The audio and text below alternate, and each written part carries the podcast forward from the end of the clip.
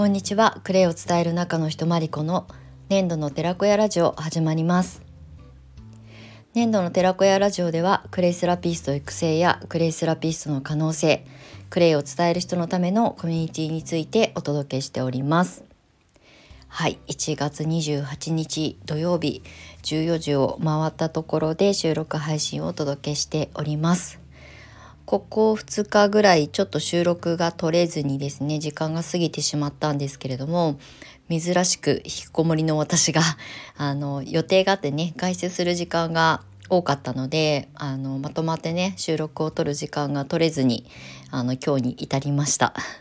はい、久しぶりに収録まあ2日空いたぐらいですけど久しぶりに収録をお届けしていきたいと思います。今日はですねあのもう夕が夕方っていうか午後なのであのお天気はすごくいいんですけどやっぱり寒いですよね。あの茨城県笠間市って盆地なのであのまあこの間ね雪が降った時もそこまでは積雪あの雪が積もったことではないレベルなんですけどもう空気がすごく冷たくて湘南に暮らしてた時の冬とはちょっと訳が違った寒さがあの久しぶりに体験してるんですけれども、まあ、今日もねあの昨日が結構ねあのしぐれてたっていうかあの雨はちょっとちらついたぐらいで雪は降らなかったんですけど空気が冷たすぎてあの外出ね両親としてたんですけれどもいや一日寒かったねっていう風に思ってあの一日過ごして今日も朝はめちゃくちゃ寒くて今はねあの太陽が結構出ているのであのその太陽からねあの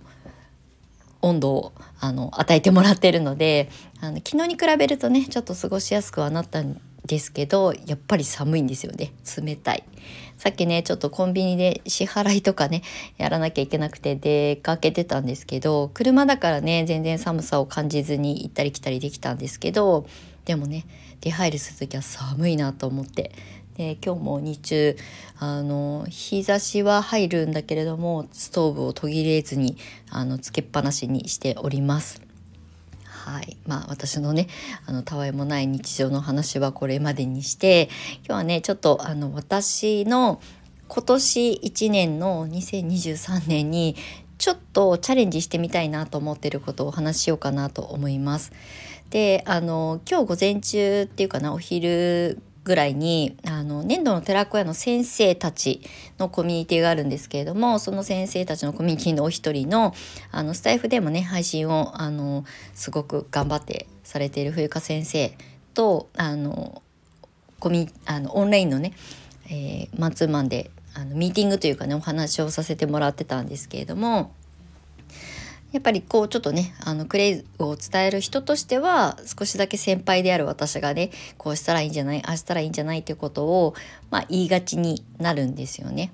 まあおせっかいっていうのもあるんですけどで彼女とお話をしてる中でみんなにチャレンジしなさいよってすごく言うんだけど私チャレンジ最近したっけ？みたいなことにねまああの毎回こう思いあの返されることが多くて。で今日もいろいろお話している中でこういうことやったらいいんじゃない？ふうに発信したらいいんじゃない？とかっていうお話をした終わった後に「え私って今年何するんだっけ?」とか「今アクレイセラピスト10年目に入るけど新しいこと何もチャレンジしようとしてないよね」っていうまあコミュニティを運営するとかコミュニティをまあ経営するっていう形で新しい試みとして養成講座の講師としてやってきた、えーと、試みえー、以外にチャレンジはするんですけれどもなんか全く違う畑じゃないけど新しいことをやらないとなってモヤモヤしてた中でまあ今日午前中お昼ぐらいにねお話しさせていただく中であここ私攻めたいなっていうふうに思ったのが実はすごくなんか突拍子もなく感じるかもしれないんですけれどもネイルとクレイセラピーなんですよ。なんで急にって感じだと思うんですけどあのまあ遡ること私独立する前の10年前ですね、えー、はあの東京都内の、まあ、本当に青山にオフィスがあって、まあ、そこにね通う外苑前とか、えー、青山一丁目とかが近かったんですけどそこに通う普通の OL をやってたんですね最後広告業界で。であのあ、その当時はねお洋服とかもすごく今もそうですけどお洋服好きだしまあやっぱりもう本当にハイヒール履いてとかいつもこう季節流行り物ののお洋服着てみたいなことは30代前半までは頑張ってあの自分でも取り入れてたんですけど、まあ、その延長線上で美容って言ってもまあネイルとか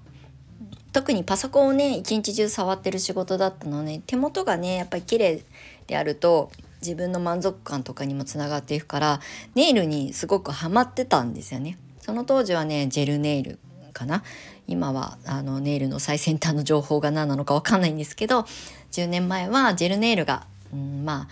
みんながこうネイルサロンに行ってネイルアートを受けるってなったらジェルネイルが結構主流だったと思うんですよね。でまあその時は月1ぐらいねネイルアートを買いに行ったりとかしてたんですよね。でまあネイルが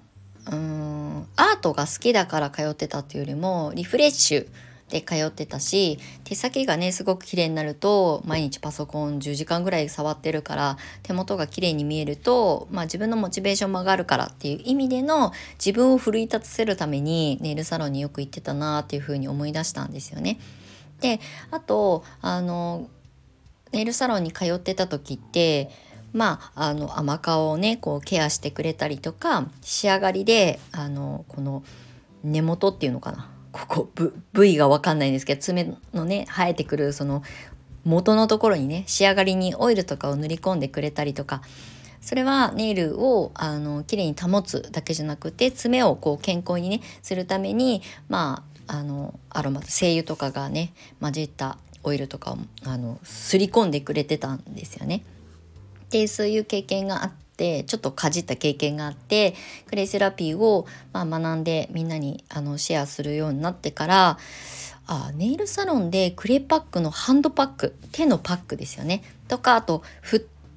トネイルあの足のねネイルをしてもらう時にフットバスとか足のクレイパックとか受けられたら最高じゃない？っていう風にあのもう今はね全然ネイルサロンに行かないからそういうところでね私が施術を受けることはないんですけど過去の自分の経験の中であの時にクレイパックがあったらどうだったんだろうっていう想像をするんですよね。で特にネイルサロンって基本的にはまあ仕上がりがまあ最終的にねあのお客様の求めるものとそれを提供したい、まあ、アーティストですよねネイルえー、ネリストさんのあのアートが融合して結果が出るんだと思うんですけどでもその間の、えーと、コミュニケーションを取る時間帯も多少あると思うのでそこでクレーパックを施すとかねうんとハンドケアですよね。と足フットケアする時は足のクレーパックをしたりとかフットバスをしたりとか。でそういうプラスアルファのうんなんか、えー、コンテンツになったらうん、なんかネイルサロンに行く楽しみがまた変わるんじゃないかなっていうふうに、まあ、数年前から思っててあのうちの卒業生にはねネイルサロンとこうあのコミュニケーションをよく取る人、まあ、よくネイルが好きだからネイルサロンに通ってますっていう生徒さんにはそういう提案もありじゃないっていうことはまああの勝手ですけどアドバイスさせていただいたんですけどちょっとねネイルサロンってやっぱり今となれば美容室もそうですけどあの価格競争だったりとかやっぱりこう差別化っていうのがすごく難しくなってきてると思うのでまあ本当にもうこのお抱えのネイリストさんがいますっていう人は別ですし、まあ、そういうお客さんたちで回ってるサロンさんはあの何も困ることないと思うんですけど例えばねホットペッパーとかにあの広告を載せて集客をしなきゃいけないっていうパターンってそんなにあの少なくないと思うんですよ。でまあもちろんね一元さん的に、まあ、クーポン使ってね安く来てくださる方はとてもとても大切なお客様なんですけどやっぱりリピートがね生まれることがすごくリピート業だと私は美容師さんとかネイリストさんって思うのでそういうところでやっぱりここに来ないと受けられない施術あの受けられないあここに来ないと受けられない特別な他のサロンにはない、えーとメニュー。があることがすごくあのポテンシャルが高いんじゃないかなというふうに思っているんですよね。で私も美容師さんは尊敬しているしなんせ私も美容師を目指そうと思った瞬間が 10代の時にあったし、まあ、実際私もクレイセラピストで独立した時に、まあ、週に1回出張サロンっていう形でねお世話になってた美容室にあのクレイのフェイスパックとかね足裏パックとかでね施術を提供するっていうことをやりに行かせていただいたんですよ。でやっぱ美容師さん美容室ってまあ一人の美容師さんに決めたらお付き合いが結構長いと思うしまあ滞在する時間も長いのでたくさんお話をするしこの人がいいって思うものは使ってみようっていうふうに思ってもらえるからコアファンがやっぱりね生まれやすいなっていうふうに思ってたですよねだから私は結構最初の初期の頃に、えーと、美容室かけるクレイセラピーとか頭皮パックかける、えーとヘアサロンってすごくうん、まあサロンさんにもすごくプラスになるかなと思っていたのでそういう発信をたくさんしてきたんですね。でまあ一巡してじゃないんですけど、えー、クレイセラピストを目指すうちの生徒さんの中にもヘアメイクとか美容師さんもあとヘナのね専門のサロンをやられている方もあの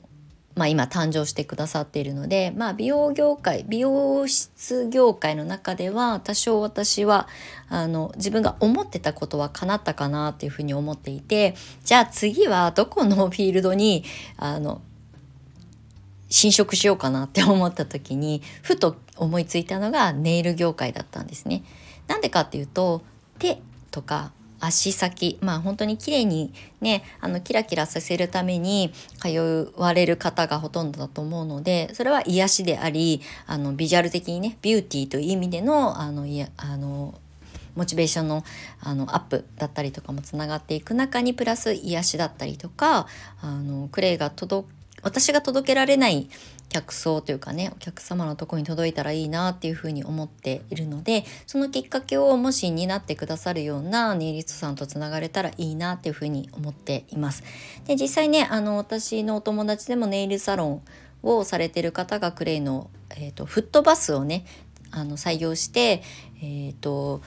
お手手のね手のあのネイルケアに来た間にフットバスでクレイのフットバスでね時間を過ごしたりとかそういうあのオプションメニューを作ったりとかっていうこともアドバイスさせていただいたりとか。これは私だけじゃなくてうちの卒業生もネイルサロンの方とすごくあの近しい関係性だからって言って、えーと、オリジナルのね、えーと、そのサロン向けのメニューを一緒に構築したりとかっていうことをこの数年間やってくださった方がいたのでネイルサロンとクレイセラピーはまあ手もねすごく綺麗になるし決めも整ってねあの美肌ケアじゃないですけどっていうところにもつながっていくのでパッと見本当に顔だけじゃなくって手が綺麗になるってすごく自信が持てるかなって思います女性も男性もね。っていうところでネイルサロンさんと何かコラボレーションができるような形をまたちょっと今年あの私の個人的な水面下で考えてる、うん、まあ一つの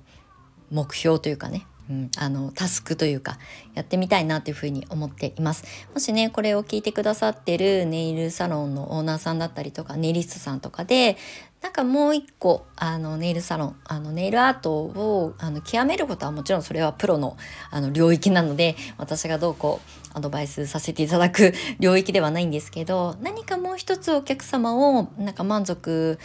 させてあげたいって思ったりとかうんとやっぱりあの今ってねあの